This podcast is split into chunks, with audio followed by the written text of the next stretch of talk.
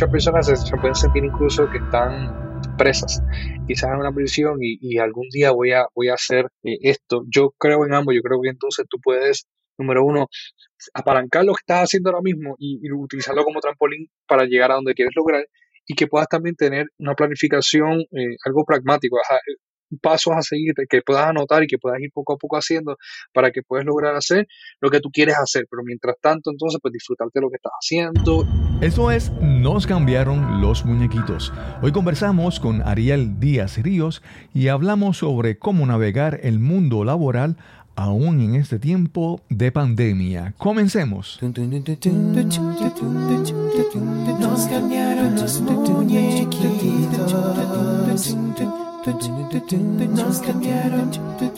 Estás escuchando Nos cambiaron los muñequitos, ganador del premio Latin Podcast Award 2020 en la categoría de mejoramiento personal.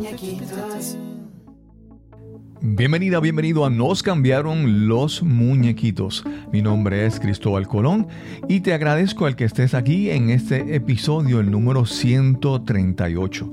Hoy conversamos con Ariel Díaz Ríos. Ariel es un empresario puertorriqueño radicado en Estados Unidos y hablaremos sobre cómo descubrir tus talentos encontrar el empleo que sueñas y hasta cómo emprender aún en tu trabajo.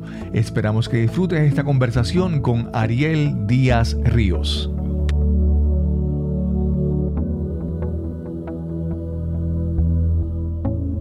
Hoy vamos a conversar con Ariel Díaz Ríos. Ariel es un puertorriqueño, pero él está en Estados Unidos. Saludos, Ariel, ¿cómo estás? Saludos, Cristóbal. Gracias por la invitación. Estamos súper bien. ¿Tú estás ahora en dónde? Estoy en Miami. ok. Ariel, vamos a hablar un poco sobre algo que es muy, muy interesante, muy relevante en estos tiempos. Eh, cada vez que uno enciende el televisor o se conecta a las redes, las noticias, hablan sobre los empleos y el efecto de la pandemia y, y a muchas personas le ha afectado y bueno, y vamos a hablar un vamos a hablar sobre eso, ¿verdad? Sobre la parte del la parte laboral durante la pandemia. Pero vamos a comenzar con, con la historia inicial desde el principio. Ariel, háblanos un poco de dónde naciste, de dónde eres. Pues nací en Bayamón, Puerto Rico. Eh, viví casi toda mi vida en, en Puerto Rico.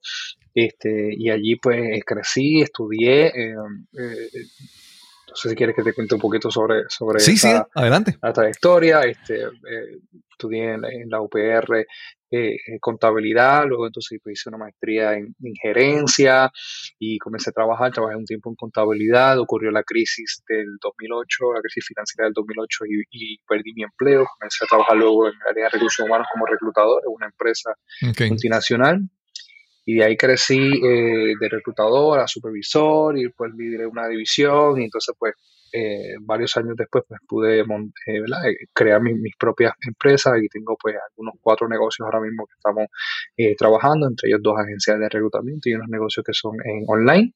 Y estamos aquí dando consejos a todo el mundo de los temas de empleabilidad, los temas de crecimiento profesional, utilizamos las plataformas de las redes sociales, gracias a Dios hemos tenido mucho alcance ahí. Para ayudar a muchas personas, pues eso se trata. Así que en eso estamos. Ariel, cuando tú decidiste estudiar contabilidad, eh, ¿escogiste eso por, por que querías, sabías lo que hacía o, o fue escogiste algo por escoger?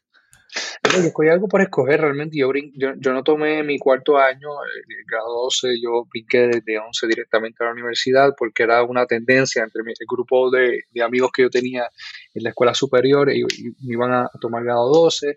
Entonces, pues yo realmente no sabía absolutamente nada del tema de contabilidad. Tenía una amiga que iba a estudiar contabilidad y dije, voy a, voy a estudiar lo mismo, ¿no? Y, entré a, estudiar eh, eh, contabilidad. Este, no me arrepiento, me, me, ayudó mucho ¿verdad? el conocimiento más en la parte de, de, negocio, pero ciertamente me aburrí mucho eh, trabajando en contabilidad. este, porque era mucha, especialmente al principio, con mucha entrada de datos, mucha interacción con la computadora y a mí me gusta pues, interacción interactuar con las personas, me gusta eh, eh, eh, esa otra parte, ¿no? Y, pues me, aburrí un poquito al principio, pero sí, este, decidí estudiar contabilidad realmente por, por, influencia de amigos. Claro, claro.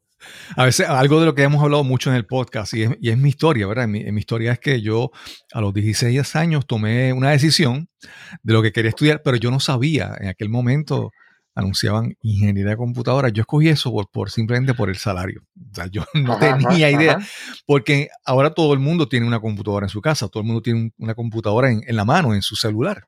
En aquel entonces no. Y yo escogí eso simplemente pensando en el salario, en lo que iba a ganar. Pero muchas veces, lo que quiero, lo importante es que muchas veces tomamos, eh, vivimos el resto de nuestras vidas con esa decisión, ¿verdad? Cierto. Y a, Veces, a veces uno dice, ¿tú le dejarías que un niño de 17, 18 años tome una, una, decisión que va a afectar tu vida? Y mucha gente dice, no, no, claro que no. Pero, dice, pero, pero entonces eso es lo que es tu vida.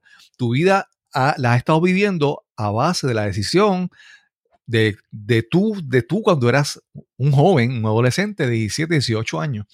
Y a veces eh, las personas no se dan cuenta de eso y a veces porque dicen, mira, eh, a veces hay que reinventarse, a veces hay que intentar cosas nuevas, ¿verdad? Y ahí eso, ese es más tu, tu área tu área de especialidad. Me dices entonces que tienes cuatro, cuatro negocios y es como, eh, trabajas más con la parte de reclutar profesionales. ¿En, Correcto. ¿Te especializas en un área específico, en alguna industria o, en general? Pues mira, uno de los negocios se enfoca en la industria de construcción y, y, la, y, los hospitality, el área de, de, de, hoteles y turismo.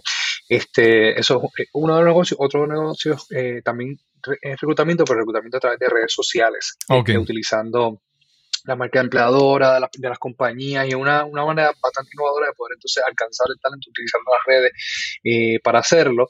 Eh, pero y en ese pues, negocio pues trabajamos todo, todo tipo de industria este, y el resto de los negocios pues son, son, son en línea, ¿no? Son este, infoproductos, plataformas, seminarios y, cursos. Ay, perdóname, en el tema de empleabilidad, por poco se me cae aquí la computadora. ¿Me, ven aquí bien? Sí, te, veo bien, te veo bien. Es súper, súper. Este, y lo otro pues básicamente son, son, son, son plataformas de capacitación en línea.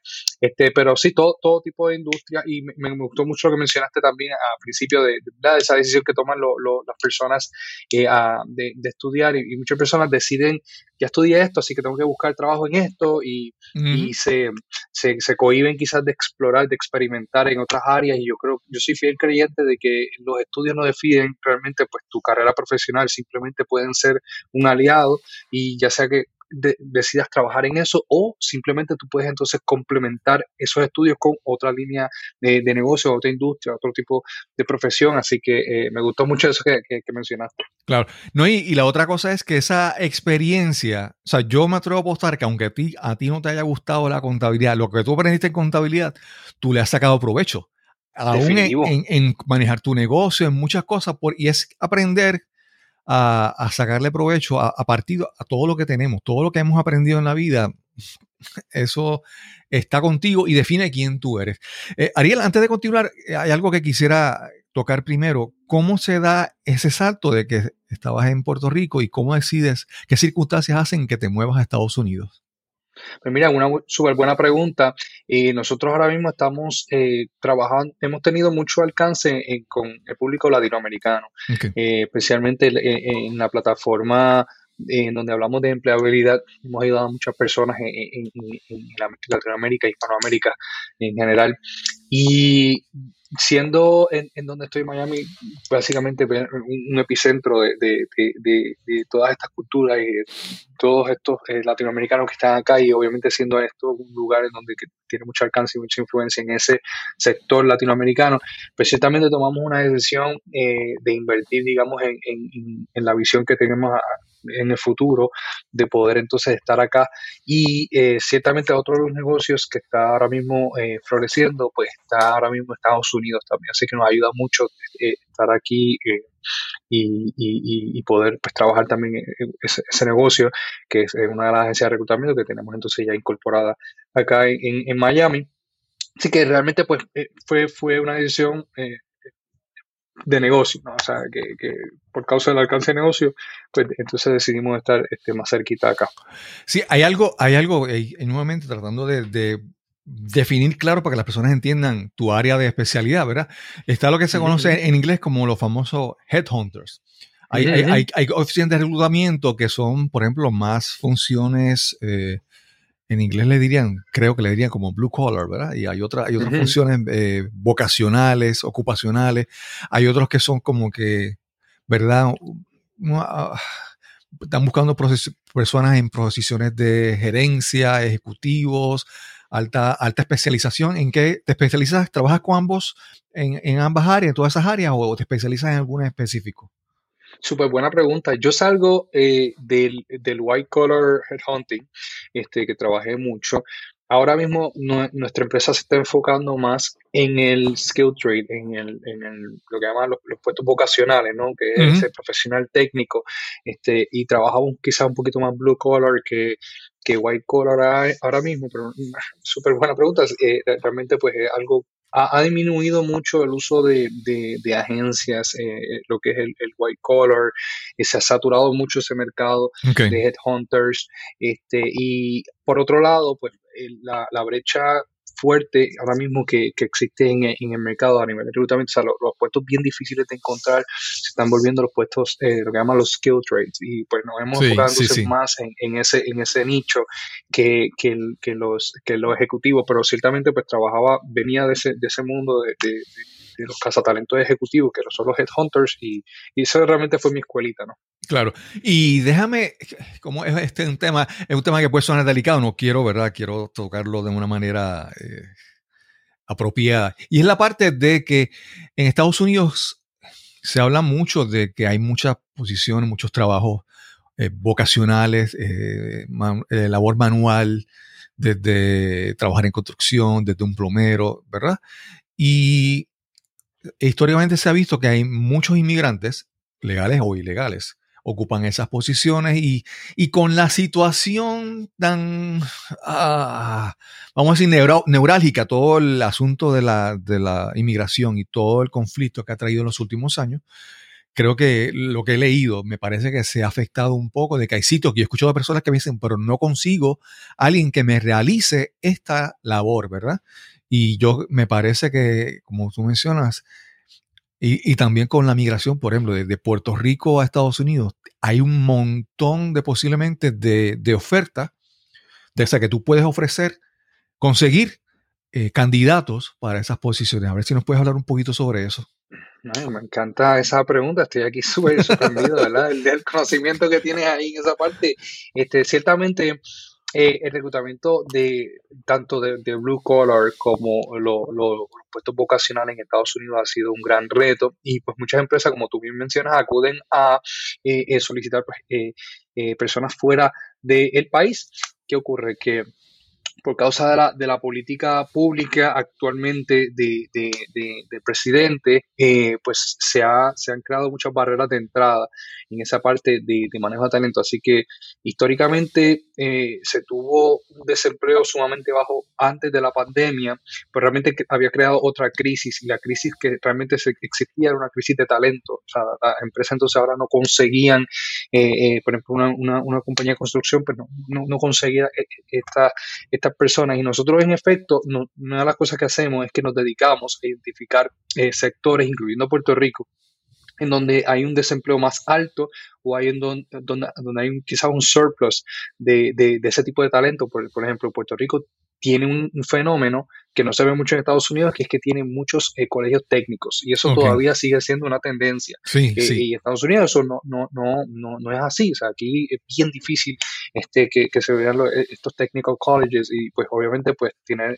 tener ese, ese hub de, de, de, digamos, personas estudiando mecánica, soldadura, todo ese tipo de cosas, pues funciona mucho para hacer un, un, un, pool de talento, ya sea para de manera temporera o permanente, brindar entonces talento como ese a diferentes eh, proyectos y, compañías que necesitan esos talentos en otros lugares. Así que nos hemos también enfocado en atar eh, eh, oferta y demanda, ¿no? Claro, claro. En sectores con, con, con, con, ese tipo de talento, alto, quizá un poquito más alto desempleo, y conectarlo con, con otros sectores para poder aliviar. O sea que hasta cierto punto esa, ¿verdad? E, e, esa crisis que se, se había creado prepandemia de, de, talento, pues nosotros estábamos entonces pues enfocando en, solucionar eso, brindando entonces talento eh, de otros lugares. Ariel, déjame hacerte una pregunta nuevamente. Yo tengo, me, me, toca conversar con personas que yo normalmente si no tuviera un podcast no pudiera conversar con ellos y no pudiera hacerle preguntas y entonces satisfacer mi curiosidad y, y aprender. Eh, yo me, he estado, y esto desde tu, punto de vista quiero que me, que me, aclare, ¿verdad? Que me hable sobre eso. Y es, yo siempre he percibido mi impresión en Puerto Rico, la cultura es diferente, somos, somos diferentes, ¿verdad? En Puerto Rico, para, para, para, empezar, hay una cultura de que todo el mundo quiere tener su casita, ¿verdad? Todo el mundo quiere comprar propiedades. Eso es como que eh, parte del, de, está el sueño americano, el sueño puertorriqueño. Es como que yo quiero, yo, hasta las canciones, eh, eh, folclórica, yo ya, tengo ya mi casita. Esa es como una, ¿verdad? Y también hay algo que veo que también yo creo que me parece que en Puerto Rico todo el mundo a mayor o menor grado quiere estudiar, o quiere, quiere, piensa que tiene que estudiar. Yo siempre recuerdo que en, mi niñez, y siempre he oído a mucha gente decir que con un cuarto año tú no haces nada, esa es la frase, ¿verdad? Que con escuela superior tú no consigues trabajo.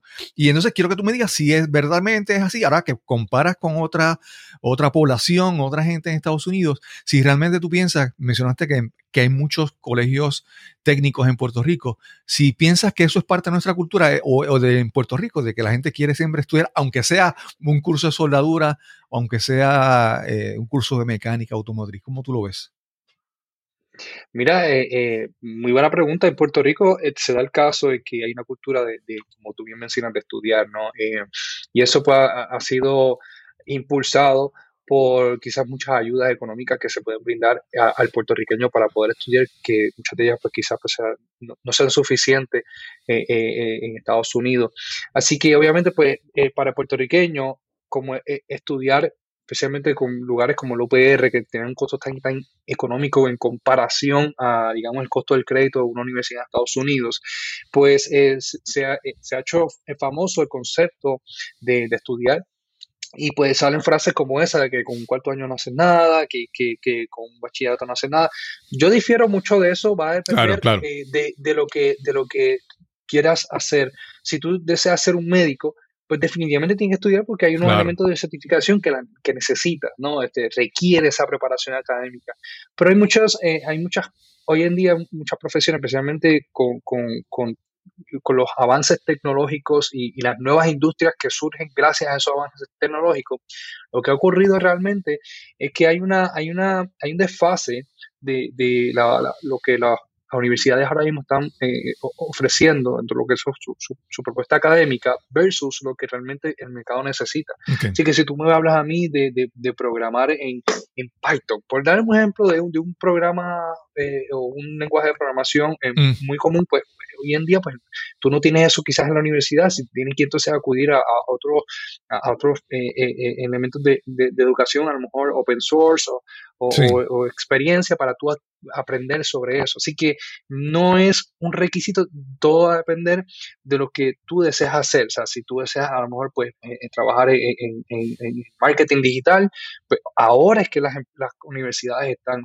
añadiendo estos elementos de marketing digital, pero hoy en día pues hay muchos emprendedores y muchas personas que se dedican a hacer marketing digital y eso pues no, no requiere de un, de un grado académico. Ahora hay, hay profesiones que sí lo requieren, especialmente en, en, en, eso, en, eso, esas profesiones que, que, que, requieren esa certificación, como por ejemplo el caso de la salud. Sí, sí. Ariel, es que yo, yo pienso que antes, tal vez unos, algunas décadas atrás, las personas podían estudiar algo y decían, pues mira, yo estudio eso y ya. Y entonces, pero ahora uno ve que, que todo no es suficiente lo que tú mencionas, estudiar en la universidad, sino también después que hay que seguir estudiando, hay que, por eso hay tantas plataformas de educación en línea, desde Skillshare, desde Coursera, desde todos estos sitios, para tú seguir aprendiendo, porque yo, yo a veces me pongo a pensar, por ejemplo, los mecánicos automotrices, ahora un mecánico automotriz, ¿sabes? Tú haces que un, que un carro sea, qué sé yo, high performance o que corra más, porque tienes la, programa, la, computadora que la programaste para que hiciera eso. Ya no es porque jugaste con el carburador o algo así, o, o, si eres electricista, ahora de repente la revolución es eh, energías renovables y fotoceldas y todo eso. Y entonces yo creo que es, eh, ya hay como que una responsabilidad de una persona a reconocer que si tú quieres que, ser competitivo en lo que hagas o si quieres buscar nuevas oportunidades, siempre tienes que estar en las de, aprender, ¿verdad? De continuamente seguir desarrollando. Cuando tú, los servicios que da tu compañía son solamente entrevistar a la persona para ver lo que, lo que ya tiene o hay algunas opciones de algún tipo de adiestramiento o algo que pueda ayudar o amoldar a esos candidatos para algunas, eh, alguna demanda que haya. ¿Cómo, ¿Cómo trabajan ustedes? Pues mira, este, las agencias de reclutamiento lo único que hacen es buscar eh, talento. Sin embargo, eh, si tenemos una plataforma que es enfocada solamente en la educación, o sea, va a conseguir tu trabajo. Y esa plataforma se dedica exclusivamente a ofrecer capacitación a las personas sobre el tema del mercado laboral. Por ejemplo, yo pues trabajé muchos años como, como reclutador y pues tengo el conocimiento de lo que ocurre en el otro lado y yo quiero brindarle ese conocimiento a las personas para que puedan, digamos, hacer un hack en el proceso de, conseguir empleo y que puedan eh, eh, obtener muchas oportunidades, ¿no? Así que eh, ayudamos a las personas en, esa parte, ¿no? A, emplearse, a conseguir el trabajo que están buscando, a, crecer profesionalmente, crecer su marca profesional, que puedan entonces pues, crear sus perfiles de, de, LinkedIn, que tengan un buen currículum, que hagan buenas entrevistas, que puedan, que sepan cómo solicitar un aumento de salario, que sepan cómo solicitar un ascenso. Todo eso lo trabajamos en, esa plataforma de, capacitación y eso pues es una de las cosas que más me, llena de, gratificación, al poder saber que, todos los días recibimos testimonio de personas que, nos escriben todos los días, conseguir trabajo que está buscando, conseguir trabajo de, mi sueño, porque pusimos en práctica los consejos. Y eso, eso lo hacemos. Sí, porque yo, yo me imagino que, por ejemplo, pasa que me hablaste algo muy importante ahí, que, muchas veces algunas personas de repente consiguen un, un salario, un, bueno, un nuevo trabajo y sienten que su vida, wow, se abrió el, el, cielo y tienen un montón de oportunidades y se sienten muy agradecidos de eso, pero si no hacen nada más, posiblemente en 3, 5 años de repente se sientan miserables, ¿verdad? Y tú hablas entonces sobre algo muy importante, sobre cómo buscar eh, prepararte para ascensos, para promociones, para aumentos, porque eh, el primer paso es conseguir trabajo, pero no es una, o no es ya ahí, es una carrera constante. ¿Cómo te mantienes motivado ahí? ¿Cómo te mantienes al día en esa carrera? ¿Cómo buscas crecer en eso? Porque si hay, hay, algo que, este, este, ejemplo, te lo voy a mencionar, eh, no, no, quiero que suene como una, como una crítica, pero a veces me ha pasado, te voy a dar este ejemplo para, para explicar. Y es que a veces yo he entrado a alguna tienda, por ejemplo, y veo a una persona de cierta edad.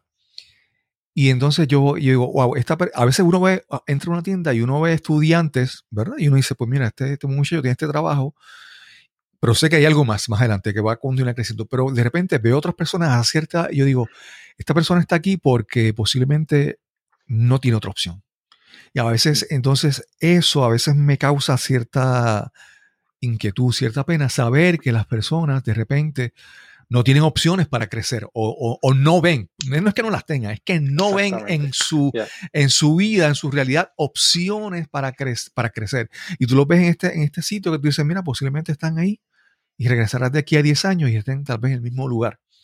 pero Entonces me gusta esa parte que hablas de que sí, conseguir trabajo, pero para tener satisfacción hay que buscar crecer de muchos niveles. Háblanos sobre eso.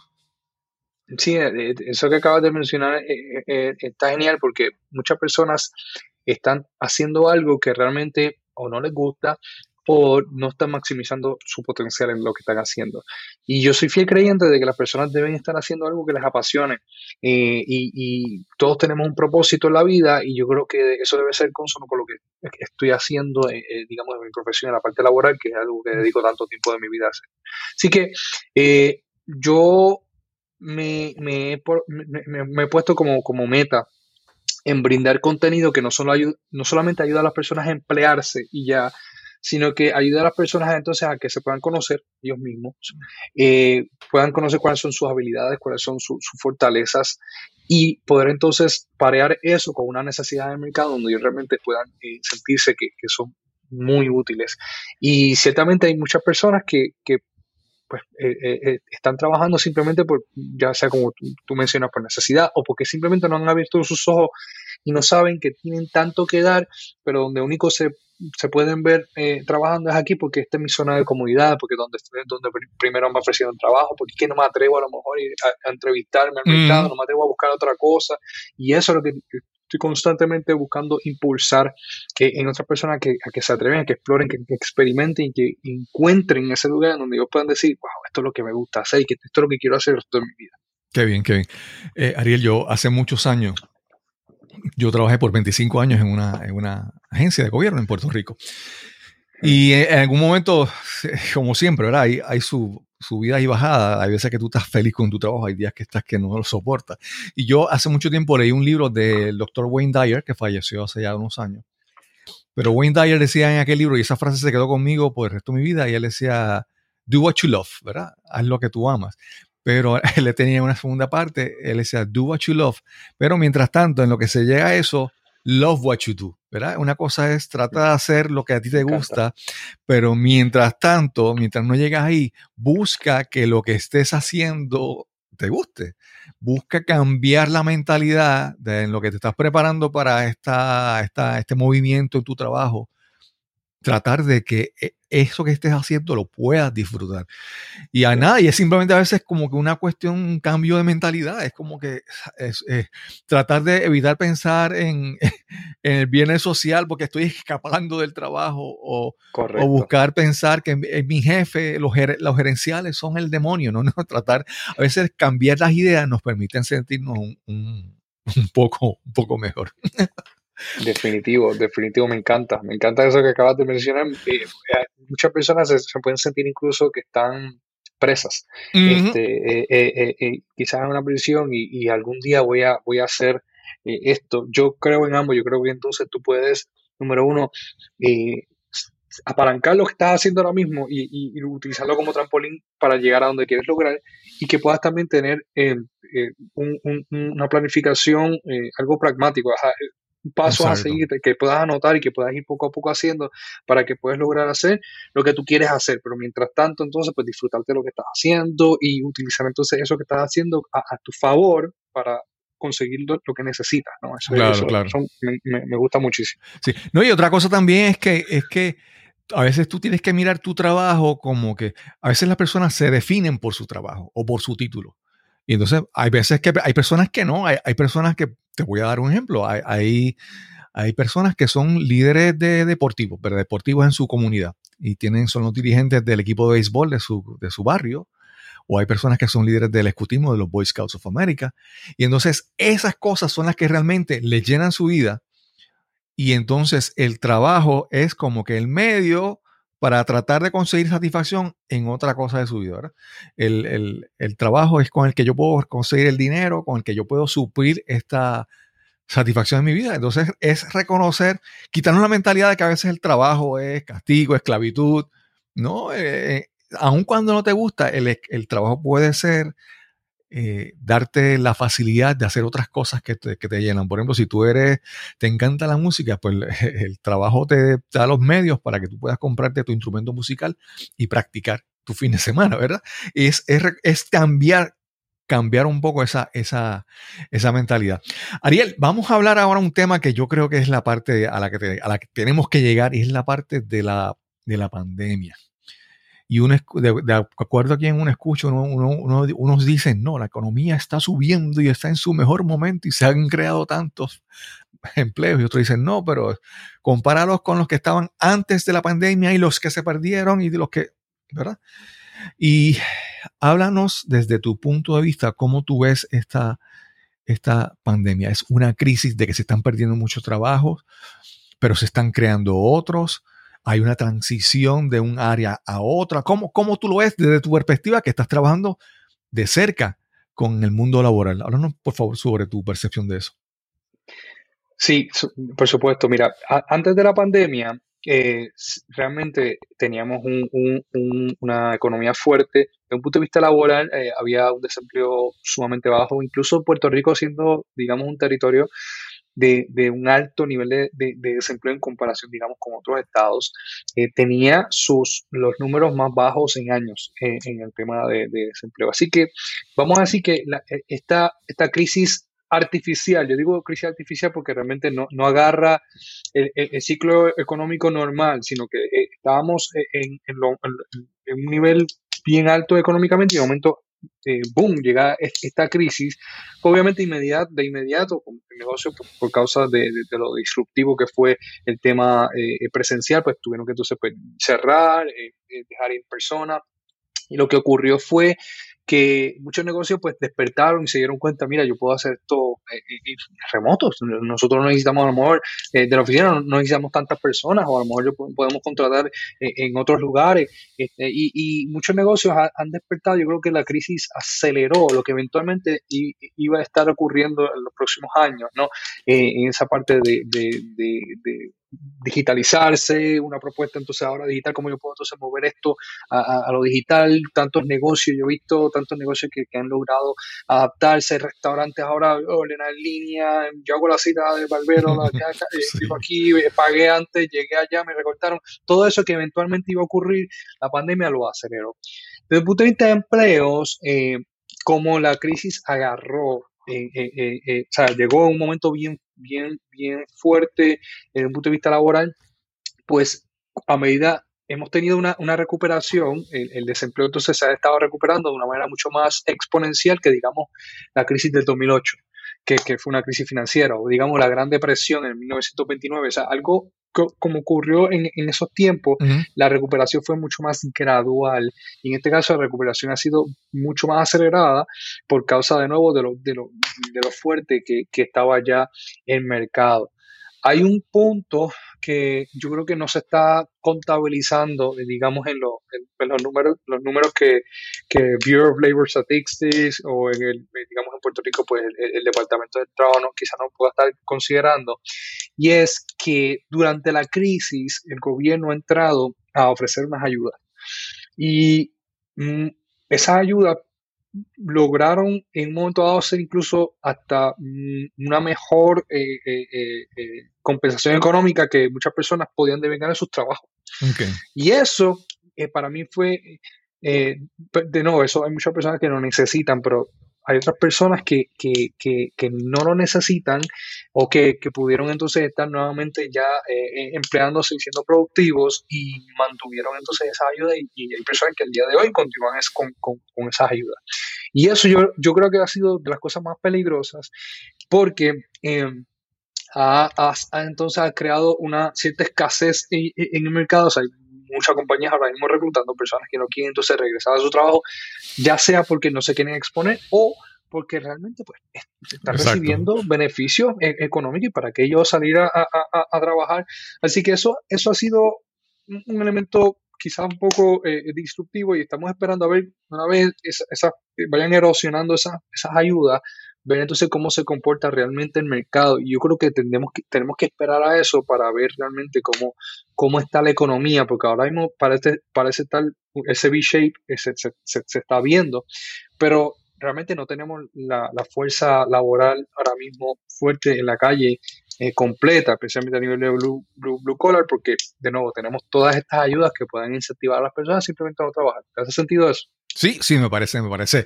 Eso es, eso, no, nuevamente, a veces uno tiene unas percepciones o unas opiniones, pero obviamente desde tu punto de vista, que lo ves de cerca, ¿verdad?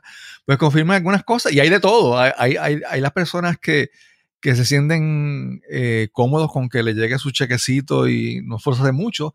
Hay otras, hay otras personas que eso para ellos eso es mortal. No, no, no, ellos necesitan trabajar. Y hay, y hay de todo, hay de todo. Vamos a una pausa y regresamos inmediatamente a nuestra conversación con Ariel Díaz Ríos. Escucha y dime si te ha pasado esto.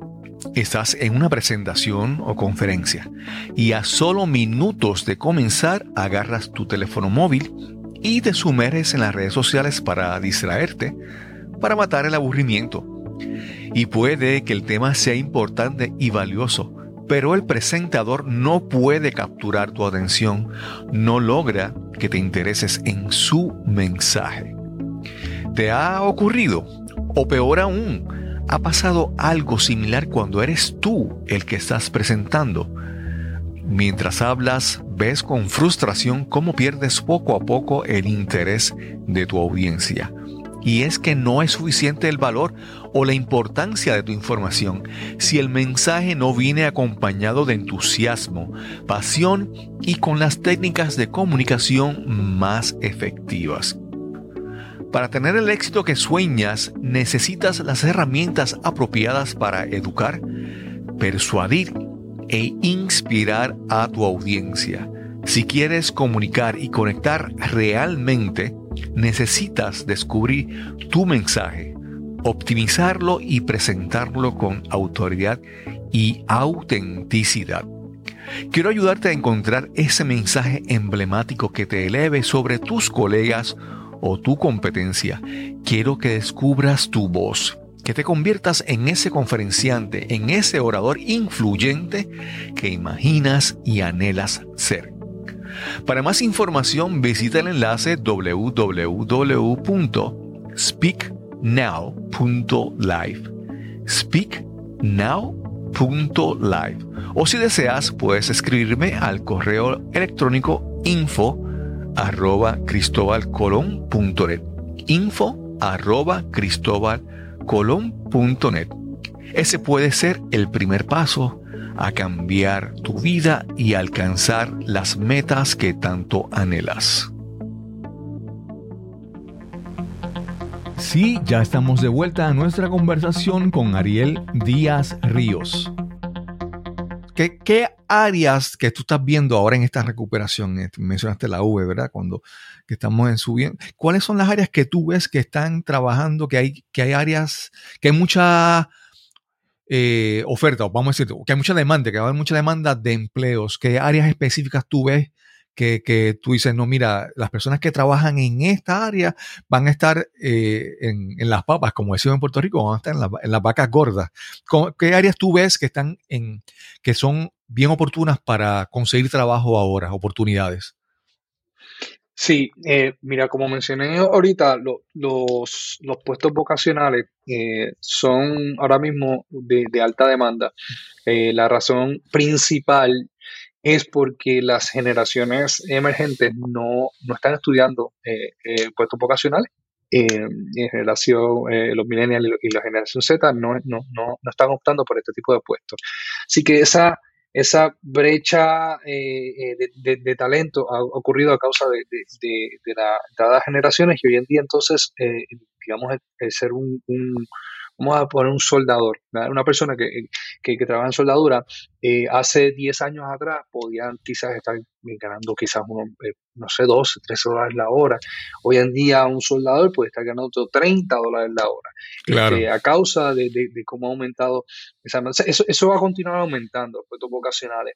A nivel digital eh, hay mucha, mucha demanda Obviamente en los temas de programación, programadores, bases de, eh, analistas de bases de datos y, todo, todo, eso siempre ha sido de alta demanda desde antes de la pandemia. Ahora pues se ha, se ha, se ha aumentado. Pero eh, han, surgido muchos, eh, muchos puestos que, que, que, tú puedas hacerle de tu casa, la, la, parte de teletrabajo, que antes quizás no existían, que ahora pues son, son muy necesarios. Eh, las compañías en este momento necesitan estar promoviendo sus productos servicios a través de las redes sociales, pero necesitan gente que sepa y conozca de esto, así que pues ahora mismo hay mucho eh, Facebook Ad Manager, Google Ad Managers, hay mucha este, copywriters, eh, artistas gráficos, estrategias de, contenido, estrategias de redes sociales, estrategias de, ads, y, y, eso se ha, se, ha, se ha aumentado mucho. Yo creo que cualquier persona que entre en ese mundo en este tiempo y se haga, se haga público, eh, que pueda estar en un lugar eh, donde pueda estar visible, pues definitivamente va a tener eh, trabajo y eso va a, continuar en aumento. y de nuevo, todo, todo lo que, lo que tenga que ver con, con el área digital y tecnología, desde lo más aburrido para mí, que es seguridad de información, hasta lo más entretenido que pueda ser, digamos, trabajar con inteligencia artificial, todo, todo el espectro eh, eh, es ahora mismo de, alta eh, demanda. También, obviamente, en este tiempo yo voy, yo salgo afuera, voy a restaurantes, voy a, lugares, a retail, y aunque la industria retail se está muriendo, en, en, en, teoría, eh, la mayoría de los lugares están con un, con un póster afuera que dice Now Hiring. Este, así que eh, trabajo en, el área de servicio, ciertamente pues, eh, al día de hoy continúan con, con mucha relevancia, aunque las personas piensen que no. Este, Así que yo creo que esos son de, las tendencias eh, bien fuertes. Obviamente, pues la parte de la salud pues ha agarrado también mucha fuerza, así que todos los profesionales de, salud en este momento pues eh, eh, están creciendo muchísimo la, la, demanda, por lo menos acá en Estados Unidos, lo que son este, enfermeros, lo que son los médicos de, todo tipo de, médicos ahora mismo pues están siendo eh, eh, altamente eh, cotizados. Así que también el área de salud yo, diría que es una, industria fuerte para, para enfocarnos si deseamos escoger una, industria que va, a ir creciendo. Ariel, ahí ha mencionado varias áreas vocacionales y profesionales, áreas de trabajo. Yo siempre, por ejemplo, para un ejemplo, mencionaste los, los, soldadores, ¿verdad? Y alguien que no conozca eso puede decir, ay, pero es que eso es, tengo que trabajar con fuego y estar con sucio y, y, y yo creo que en casi todas las áreas de trabajo, vocacionales o profesionales, siempre hay como que más de un nivel de, de vamos a decir, categorías de, de, tu trabajo, ¿verdad? Está, cuando hablas, cuando hablas de los soldadores, hay, hay soldaduras que requieren que tengan que inspeccionarse y certificarse y todo eso. Y es un trabajo altamente especializado, ¿verdad? Un soldador que lo que te hace es tal vez una reja para entrar a tu casa, un portón o algo. Pero hay soldadura que es altamente especializada y por eso mismo así se paga, ¿verdad? También eh, yo, yo he visto ahí, siempre está el, estereotipo del, camarero o el mesero que mm, con mala actitud, pero yo he conocido personas que son eh, meseros o camareros y, y tienen, proveen un nivel de servicio al cliente que son meseros estrellas y ganan un montón con propina. Yo recuerdo a un vecino que yo tenía que él era mesero y él tenía su buen vehículo, su buen carro, eh, vivía bien, porque una cosa es lo que tú escojas, pero el compromiso que tú le pongas a eso que tú escojas hace que tú brilles, ¿verdad? Entonces, eh, esos meseros estrellas los buscan como, ¿verdad? Eh, y así en todo. Lo mismo que un plomero, ahí tú a veces tú contratas un plomero, pero tú pagas más porque tú quieres un plomero que llegue a tu casa, llegue a un trabajo y quede todo inmaculado y bien hecho, ¿verdad? Eh, háblanos sobre, sobre ese compromiso con tu, con tu área profesional más allá de lo que la gente puede ver. Mira, eh, eso que mencionas es súper interesante porque nosotros podemos ahora mismo eh, lograr tener un mayor, una mejor compensación, un mayor ingreso siempre y cuando nosotros podamos exceder las expectativas. Por ejemplo, mencionas un mesero.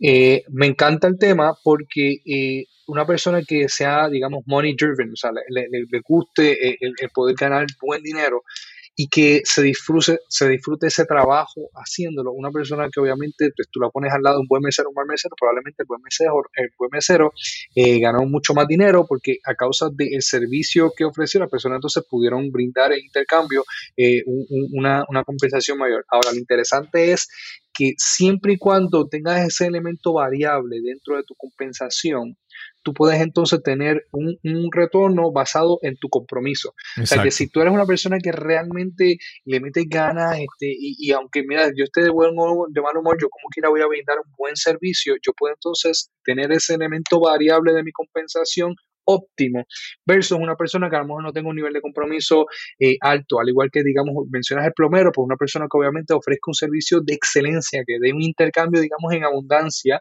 pues obviamente pues eso va a repercutir en que la persona que yo le brinde el servicio va, se lo va a decir a cinco otras personas y mi, y mi, mi pool de, de, prospectos y de clientes va a aumentar gracias a, ese nivel de, compromiso. Así que yo creo que eso, eh, además de que es es súper gratificante tú poder entonces pues saber que estás haciendo un buen trabajo, que estás eh, eh, haciéndolo lleno, que no haces las cosas a media, que no haces las cosas en automático y, y, y, esa satisfacción que tú sabes que estás haciendo bien también se ve entonces reflejada en un elemento de compensación, especialmente si está un elemento variable envuelto. Así que sí, me, definitivamente.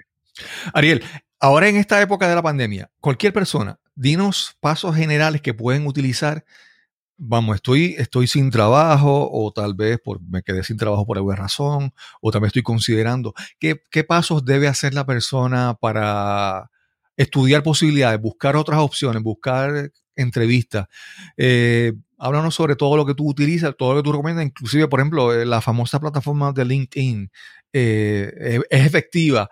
las, antes creo que era Monster, había una plataforma que la gente buscaba mucho empleo. E, esas plataformas funcionan. ¿Qué recomendaciones están ahí que son válidas en este tiempo para buscar mejores opciones de, crecer profesionalmente? De acuerdo. Yo creo que antes de comenzar a utilizar la, plataforma, eh, yo creo que lo primero es que tú te puedas conocer a ti mismo, ¿no? Y, y conozcas cuáles son esas habilidades, cuáles son esos superpoderes. Esas habilidades, yo digo que esas habilidades eh, técnicas y habilidades transferibles, que son habilidades que no importa en qué compañía yo, yo vaya, yo, yo me llevo eso conmigo, ¿no? Destrezas de liderazgo, destrezas de comunicación, habilidad de poder resolver conflictos, todo ese tipo de cosas. Tienes que anotarlas, anotarlas, tener entonces eh, un, inventario de tus habilidades. Y yo recomiendo, por ejemplo, hacer un test de personalidad y una opción eh, que, gratuita eh, que se llama 16personalities.com. y también está la, prueba está en español también, basado en el, la prueba Jung, que es como el, el, Myers-Briggs Type Indicator o el MBTI que clasifica a las personas en 16 personalidades. Es una, una herramienta, este, hay no necesariamente tiene que ser tan certero, pero una herramienta que puede ayudarnos a descubrir cuáles son nuestras fortalezas, cuáles son nuestras áreas de oportunidad. Persigue las fortalezas, no persiga las debilidades. Luego entonces identifica dónde deseas trabajar y parea tu experiencia, tus habilidades y tu preparación académica con el lugar donde deseas trabajar. Para buscar trabajo hoy en día, las plataformas en línea son el lugar, punto. Este, plataformas, eh, digamos, la audiencia que tiene mayormente Puerto Rico, y Puerto Rico y Estados Unidos, ¿verdad? Sí. Indeed es la, plataforma más utilizada. Indeed, I-N-D-E-E-D.com es la plataforma más utilizada ahora mismo. Eh, en Puerto Rico también se utiliza mucho Facebook Jobs, que es la plataforma de marketplace de Facebook. Eh, y LinkedIn, obviamente, siendo una plataforma profesional, más allá de una bolsa de trabajo, es literalmente como si fuera una red profesional donde tienes entonces, pues, tu, resumen virtual y, conectas con personas en una plataforma de contenido, creas contenido, es una excelente plataforma también para buscar trabajo. Y en Puerto Rico está también lo que se llama clasificados online, que para puestos entonces especialmente más blue collar, eh, profesionales se utilizan mucho también. Ahora, cuando vas a buscar en, esta, plataforma, vas a solicitar, una de las cosas que tienes que hacer en este tiempo es, eh, tienes que atemperar el resumen al puesto que estás solicitando. Okay por dos razones. Número uno, el reclutador tiene, en, un estudio de hizo la, Universidad de California, un reclutador está en promedio seis segundos mirando un resumen. Así que tiene que ver ese resumen y tiene que ver las palabras clave porque una persona, especialmente ahora en pandemia, donde se están haciendo tanto resumen, yo tengo que ver lo que yo, lo que yo estoy buscando en la descripción de puesto y lo tengo que ver en el resumen inmediatamente. Claro, claro. Lo segundo es porque se utilizan mucho lo que se llaman sistemas de seguimiento de candidatos o lo que llaman applicant tracking system. Son los, los, sistemas que utilizan los reclutadores para filtrar las solicitudes. Esas, ese filtro, cómo funciona, es que extrae el texto del resumen y lo parea con la descripción de puesto, le asigna un valor, una puntuación.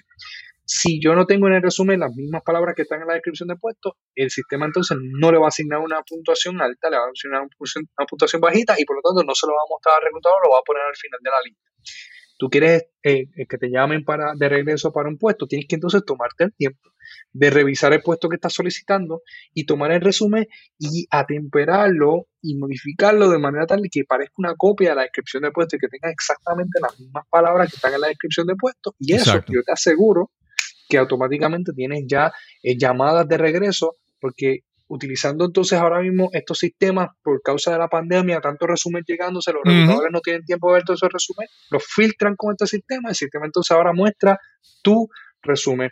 Esa es la mejor manera de, conseguir trabajo de este tipo, o por lo menos oportunidades de entrevista. Lo demás es este, hacer una buena entrevista de trabajo. Claro, claro. Sí, yo hace, hace muchos, muchos años el, famoso objetivo en tu resumen, ¿verdad? Y la, gente, la gente, todo el mundo ponía conseguir una posición que me permita crecer. Entonces, eh, cuando tú dices eso, eh, ya tú tienes que ser ir directo, qué es lo que tú quieres y tratar de ser más específico en, ese, en ese resumen porque la competencia y la tecnología ha cambiado, ya ha cambiado todo esto. Ariel, tengo, tengo dos, cosas que te las voy a mencionar eh, así para que no se me olviden y después entramos a que tú me las contestes. Y es la parte de, por ejemplo, te voy a dar ejemplo de, bueno, mi esposa. Mi esposa está trabajando remoto y dadas las circunstancias de su trabajo, ella anticipa que puede haber algún tipo de cambio o dificultad en su, en su futuro. Y una de las cosas que ella ha hecho es, pues mira, yo me voy a una plataforma esta de e-learning y se ha puesto a aprender, eh, qué sé yo, JavaScript, para decir un ejemplo, no es exactamente eso, pero ha aprendido, ha aprendido otras destrezas que, que, no las necesita ahora pero las puede necesitar en el futuro. Entonces, esa es la, primera pregunta, que quiero que hablemos sobre la educación adicional en tu tiempo libre, que no es la requerida, es la donde tú puedes añadir cosas a, tu portfolio profesional, vamos a decir así, para lo que tú eres. Y lo segundo que quiero hablar eh, es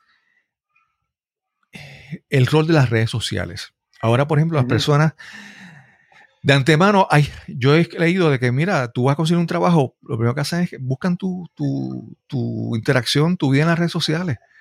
Y entonces ellos, ellos quieren que, que, esta persona que yo contrato sea afín o acorde con los valores que mi, mi compañía representa. Y entonces ah, yo creo que hay, que empezar ya a, cuidar un poco lo que publicamos en las redes sociales si queremos crecer profesionalmente. Hablando sobre eso, la educación adicional, continuada y las redes sociales en, la búsqueda de trabajo. Definitivamente. La educación ahora mismo, eh, eh, que no es eh, la educación formal que nosotros llamamos la universidad, etcétera, tiene ahora mismo una relevancia súper. Ahora mismo en Latinoamérica, tiene este, estos conceptos de los diplomados. Eso es bien aceptado hoy en día en el mercado laboral. Obviamente en Puerto Rico entonces va a ir poco a poco adaptándose a eso, pero eh, esa, e, e, eso, eso que nos permite entonces a nosotros acceder quizás a un curso como lo que mencionó, un JavaScript, y donde yo puedo entonces aprender una nueva destreza y una plataforma que, que, me puede dar una buena información y buen contenido en línea a la cual yo puedo acceder, no tengo que entonces ahora matricularme en una universidad. Eso yo súper súper lo recomiendo. De hecho, para decirte más, ahora mismo las universidades grandes se están moviendo a eso. Hay una alianza entre MIT y Harvard, tiene una, una lo que llaman un, Massive Open Online Course que se llama EDX, edX. Es, bien, bien conocido, es como un Coursera, Udemy. Ellos están creando esta plataforma porque ellos saben que la, educación se va a mover eventualmente a este tipo de educación en donde es eh, a la carta. O sea, yo voy a escoger lo que yo quiero, lo que yo quiero aprender y yo tengo el certificado de eso y, y me voy. Así que eso ahora mismo nos ayuda mucho a aprender nuevas destrezas, pero eventualmente eso va a tener mucha eh, relevancia a nivel de, las certificaciones que puedan solicitar las empresas. O sea que eh, estoy full en los temas de, educación eh, adicional y mantenernos obviamente relevantes. lo, recomiendo y hay muchas plataformas, Udemy, Coursera, edX, incluso la, hay una, LinkedIn tiene una plataforma interna que se llama Linda, este, que es precisamente eh, sobre esto, así que lo, lo, recomiendo y muchos de ellos son, son cursos de un costo bien, bien módico. En el tema de las redes sociales, yo recomiendo 100% a una persona que está ahora mismo eh, en, búsqueda de nuevas oportunidades, eh, que pueda ver lo que, lo que publica en las redes sociales. ciertamente la información es vista por, digamos, un, gerente de unidad o un reclutador y te voy a decir más, eh, es información que simplemente puede parcializar. Vamos a suponer que estás a favor de un candidato político, por ejemplo, Entonces escribe cualquier cosa que sea a favor de ese candidato político. Si el reclutador ve esa información y da la casualidad que él está a favor de otro candidato, ya automáticamente perdiste la afinidad con ese reclutador simplemente porque incluiste en las redes sociales una información que puede parcializar. Uno puede decir, pues ese, es mi perfil, eso es mi información, eso es lo que yo quiera.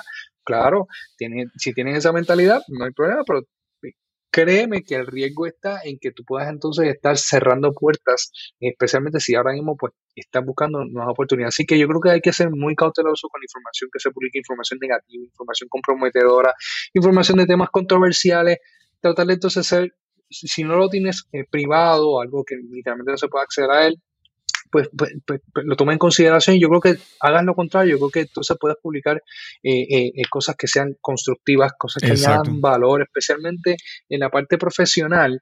Tú puedes crear a través del LinkedIn, este tipo de plataforma, tú puedes crear contenido de valor que tenga que ver con, tu nicho y ese contenido definitivamente te, te, te da, pero, pero un, valor grande en, el mercado y otras personas que entonces a lo mejor visitan tu perfil y ves cómo tú te expresas, cómo tú escribes, eh, eh, te ven hablando sobre un tema específico donde eres ducho, eso te, te, te, te, ayuda muchísimo porque entonces estás evidenciando ciertas habilidades y cierto conocimiento en ese tipo de contenido, así que yo recomiendo que si crees contenido que sea contenido de valor, especialmente para la parte profesional está agarrando mucha fuerza lo que es el tema de la marca profesional. Yo puedo entonces ahora hacerme visible en un mercado simplemente porque fui diligente en crear ese tipo de contenido. Como lo que tú estás haciendo con este tipo de podcast, hay muchas personas que pueden hacerlo y simplemente eso les ayuda a hacer, a tener eh, eh, name recognition, o sea, de tener percepción de marca, awareness, y eso te ayuda muchísimo a atraer las oportunidades. Sí, yo creo que algo que mencionaste hace, hace un ratito es muy importante. Tú mencionaste lo de hacer ese análisis. ¿Cuáles son tus talentos? ¿Cuáles son las cosas que tú quieres. Entonces, cuando tú haces esa visión, ese análisis, yo me siento a ver de qué es lo que yo puedo dar, qué es lo que realmente me gusta, a dónde yo quiero ir. Entonces, si tú sabes eso, tus interacciones en las redes sociales son mejores porque tú sabes a lo que quieres. Pero si tú no estás, si tú no estás sentado a hacer e-, ese análisis, ¿verdad? Pues, pues entonces no puedes escoger qué es lo que pones, ¿verdad? Yo, yo creo que por algo que mencionas, ¿verdad? Eh, si tú, por ejemplo, en las redes sociales tú pones que los fines de semana lo que hacías era beber y beber y beber y, hay fotos de tú que estabas hasta ebrio.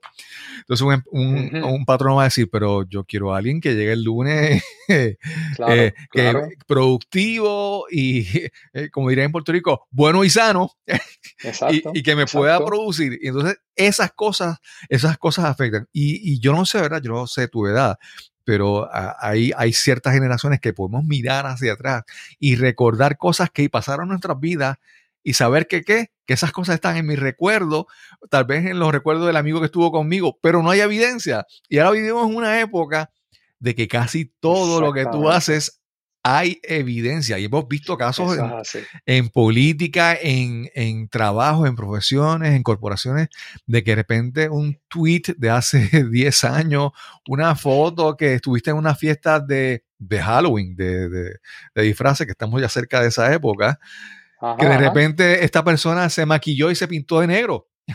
Y eso le ha afectado su carrera, porque ahora todo deja una, una huella. Eso es, tiempo interesante que estamos viviendo. Ariel, yo creo que, que tu participación creo que hoy ha sido realmente muy, muy importante, ¿verdad? Eh, una, una, última pregunta que quiero que, que la mencionamos, y es que mucha gente ve como que yo quiero emprender y yo quiero mi negocio propio, pero eh, eh, yo, yo creo que para todo hay un mérito, porque no todo el mundo puede ser jefe o no todo el mundo puede tener una empresa, porque si una empresa tiene que tener, eh, ¿verdad?, trabajadores. Entonces, eh, está bien que tú escojas ser eh, asalariado o trabajar para una compañía o ser emprendedor. Que, que, cuando una persona está pensando entre una cosa y otra, ¿qué, ¿qué, cosas tú, cómo tú puedes decirle a una persona que para que analice bien si lo que quiere realmente es la seguridad de un trabajo en una corporación, en una compañía, o irse por su cuenta? ¿Qué elementos una persona debe considerar? No sé si tú en tu área de especialidad trabajas con eso, con personas. Definitivamente. Mira, eh, yo creo que los mejores emprendedores fueron primero empleados. Una persona que eh, eh, tiene un negocio y tiene, ofrece una solución a un problema a través de ese negocio, probablemente encontró ese problema y encontró esa solución a causa de, estar expuesto en ese mercado en específico. Y estar empleados, estar en una compañía, una empresa, nos permite estar expuesto a las necesidades del mercado, la oferta y demanda, nos puede incluso tener información de cómo opera el negocio, eh, cómo se trabaja la finanza, cómo se trabaja la parte de recursos humanos y eso ayuda muchísimo a una persona que luego entonces desee emprender. Tienes personas que pueden emprender siendo empleados porque eh, comienzan su negocio propio por el lado y a lo mejor eso eventualmente va creciendo a, un punto en que pueda sustituir, digamos, el, el, el empleo actual. Tienes personas que pueden emprender dentro de la empresa, que es el concepto del intraemprendedor, que una persona que entonces dentro de una empresa puede eh, comenzar un proyecto, eh, y en mi caso me pasó, y, de nuevo, el elemento de, emprender no, no, significa únicamente que tú no seas un empleado, tú puedes entonces estar dentro de una organización y ser un emprendedor. Este, y también entonces tienes el elemento del autoempleo, que mira, eh, ya lo que estoy haciendo ahora mismo, pues si me voy a hacerlo por mi cuenta, gano más. Quizás un médico a lo mejor trabajando en un hospital, pues eh, eh, prefiere entonces a lo mejor abrir su propio su propia oficina y gana más dinero haciéndolo, pues perfecto pero obviamente pues necesitas conocimiento, necesitas experiencia, necesitas clientes, necesitas relaciones, necesitas todas esas cosas que siempre primero eh, las podemos adquirir estando trabajando para una organización. Así que yo soy fiel creyente de que yo veo muchos, ¿verdad? Muchos jovencitos, digo, yo soy, yo tengo 35 años, soy considero muy, joven, pero veo muchos jovencitos eh, que quieren obviamente el dinero rápido, eh, sin proceso, buscando dar un palo, como uno dice. Pero yo creo que los mejores emprendedores son esas personas que ya primero entraron en una industria como empleados probablemente identificaron todos esos problemas y luego entonces pueden decir, mira, yo puedo entonces hacerlo mejor y entonces hay unos elementos que van a quitar porque hay mucho riesgo, hay claro, ahorro, va a estar, como mencioné, tu primer cliente por lo menos. Y eso pues este, es, muy importante a la hora de tomar una decisión como, como la de emprender. Creo que se utiliza mucho el término hoy en día eh, de una manera, eh, ¿verdad? Eh, romántica, sí. Fácil. Sí, muy romántico, sí, sí, muy romántico. Pero, pero para ser pragmático, para mí, en mi opinión, eh, el mejor emprendedor es aquella persona que primero fue un empleado. Sí, y hay otra cosa que hay que ver más allá de esos, de esos famosos símbolos, esas imágenes. A veces vemos en las redes esta persona que se eh, anuncia y tiene un Lamborghini al lado, o, o, este influencer que está viajando. Una cosa es la imagen que están proyectando y otra es la, lo que hay detrás. Y entonces eh, tú cuando buscas con personas que son emprendedores también hay mucho trabajo y, y esa famosa libertad que tú crees pues también no es una libertad que tú te vas y hay, hay mucho trabajo y sí tiene su satisfacción, sus resultados, sus beneficios, pero hay que saberlo, ¿verdad? Antes, no, no dejarte llevar por esa imagen romántica de que tú ves esta, esta persona que está en un yate hablando sobre lo mucho que ha ganado, es ver detrás de todas esas imágenes y eh, nuevamente, como mencionaste, hacer ese análisis real eh, de lo que tú tienes, de lo que tú quieres, de, tus talentos, de todo eso. Ariel, ha, sido una entrevista súper, súper, súper interesante. Yo sé que hay mucha gente que por ahí está con preocupaciones y, con, y buscando alternativas. Y, y entonces para algunas personas hacer un negocio tal vez una alternativa, pero para otros tal vez buscar otra línea profesional eh, puede ser eh, que te satisface, te, llena, te, te, brinda, te brinda felicidad. Así que es cuestión de, buscar. Ariel, si alguien quiere conocer un poco más sobre ti, sobre tu compañía, tus servicios, ¿dónde te pueden conseguir? Pues mira, eh, si hay una persona que, esté buscando trabajo, pueden ir a consiguetutrabajo.com, así mismito, y pueden entonces acceder a un seminario en línea gratis que ofrezco. Y cualquier persona que quiera conectar conmigo, pues puede ir a arieldiarrios.com y, y, me puede ver, o me busque en las redes sociales, en todas las redes estoy, estoy hasta en TikTok, estamos este, en, Facebook, Instagram, en YouTube, y me pueden entonces eh, conseguir ahí. Claro, claro. Incluso, nuevamente, es cuestión de buscar, buscar eh, escoger correctamente, buscar satisfacción y la felicidad y la plenitud de una vida se consigue en muchas áreas. Es cuestión de que tú sepas escoger bien, ¿verdad? Hay, personas que, yo te voy a dar un ejemplo, mi, mi primera esposa, ella era ingeniera de computadora y en un momento, un cambio en su vida, ella cambió todo y se dedicó a hacer artesanía. Pero si eso le trae satisfacción, si eso, si trabajar con manualidades, si trabajar con, si eso te llena, pues mira, es, es nuevamente buscar conocerte y ver qué es lo que funciona para ti. Y consultar a expertos como Ariel, que cuando tú tengas alguna duda te puedan explicar y tratar eh, a, definir, ¿verdad? Como mencionaste el, ejemplo de los 16 personalities y todas estas herramientas que hay que, para que te ayudan a, a conocerte un poco mejor para tomar buenas decisiones, porque de eso se trata. Eso es, definitivo. Ariel, gracias, gracias por esta entrevista, por esta conversación. Ha sido súper interesante, ha sido bueno conectar contigo y, te deseo mucho éxito en, en, tu empresa porque, ¿verdad? Realmente mucha gente cuando se muda a otro país, una de las, principales preocupaciones es conseguir trabajo, poder, y entonces compañías como la tuya que puedan ayudar a las personas a, a, manejar esa preocupación, ese problema, realmente eso, eso es muy valioso. Muchas gracias. Gracias, gracias a ti por la invitación. Un honor. gracias. Y sin más que añadir, nos encontraremos entonces en el próximo episodio de Nos cambiaron los muñequitos. Hasta la próxima. Quiero dar las gracias a Ariel Díaz Ríos por esta súper interesante conversación, muy necesaria en estos tiempos que estamos viviendo. También quiero agradecer a Blanca Tellería y a Emanuel Cavazos que me facilitaron el coordinar esta conversación con Ariel. También te quiero invitar a que visites nuestro canal en YouTube. Ahora todas las entrevistas están haciéndose tanto en audio como en video, buscando garantizar una buena calidad de audio también. Así que visita nuestro canal en YouTube, busca Nos cambiaron los muñequitos y déjanos tu comentario. Recuerda que si tienes algún comentario, observación, alguna sugerencia sobre alguien que quisieras que entrevistáramos en este podcast, escríbenos al correo electrónico info arroba cristobalcolón.net info arroba cristobalcolón.net y sin más que añadir, nos encontraremos entonces en el próximo episodio de Nos cambiaron los muñequitos. Hasta la próxima.